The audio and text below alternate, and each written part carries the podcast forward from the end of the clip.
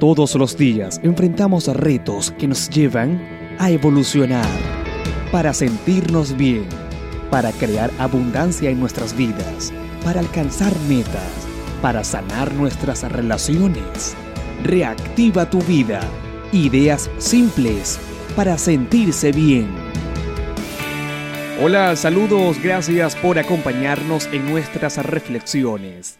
El tema de hoy dejar de autoperturbarnos. Citando la frase de Gerardo Echemetlin, que dice, cuando te amas a ti mismo, dejas de encontrar motivos para luchar, sufrir y entrar en conflicto con la vida.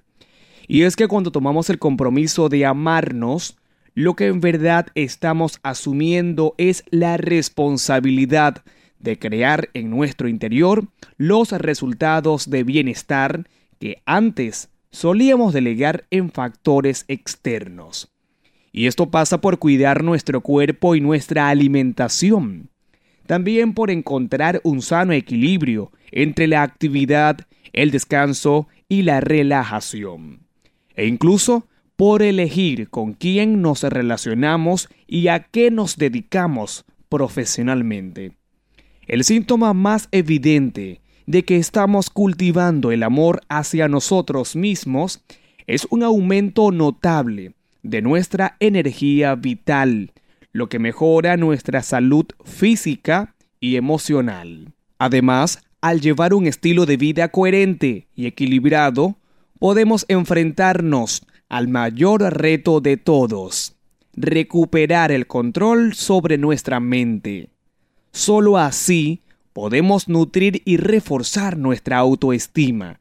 Y esto pasa por dejar de perturbarnos, por no alcanzar el ideal de la persona que deberíamos ser, al tiempo que comenzamos a aceptarnos y a amarnos por la persona que sí somos. Al adueñarnos de nuestros pensamientos, nos convertimos en los creadores de nuestra experiencia interior es decir, de nuestras emociones, sentimientos y estados de ánimo. Y al adueñarnos de nuestra experiencia interior, nos convertimos en los amos de nuestro destino. Se sabe que nos amamos cuando ningún comentario, hecho o situación provoca que reaccionemos mecánica e instintivamente. Metafóricamente, a esta libertad psicológica también se le denomina el poder de la divinidad. Dejar de autoperturbarnos es dejar de creer en los pensamientos de que algo malo nos puede ocurrir. Lois Hayes, creadora de Heal Your Life, decía que tus pensamientos crean tu realidad. Cuando crees en perturbación, perturbaciones vas a crear. Cuando hablas y crees en posibilidades, todas las posibilidades se van a abrir para ti. Muchísimas gracias por mantenerte conectado conmigo en esta reflexión. Te espero en mi próximo podcast. Dios es amor y que se haga el milagro.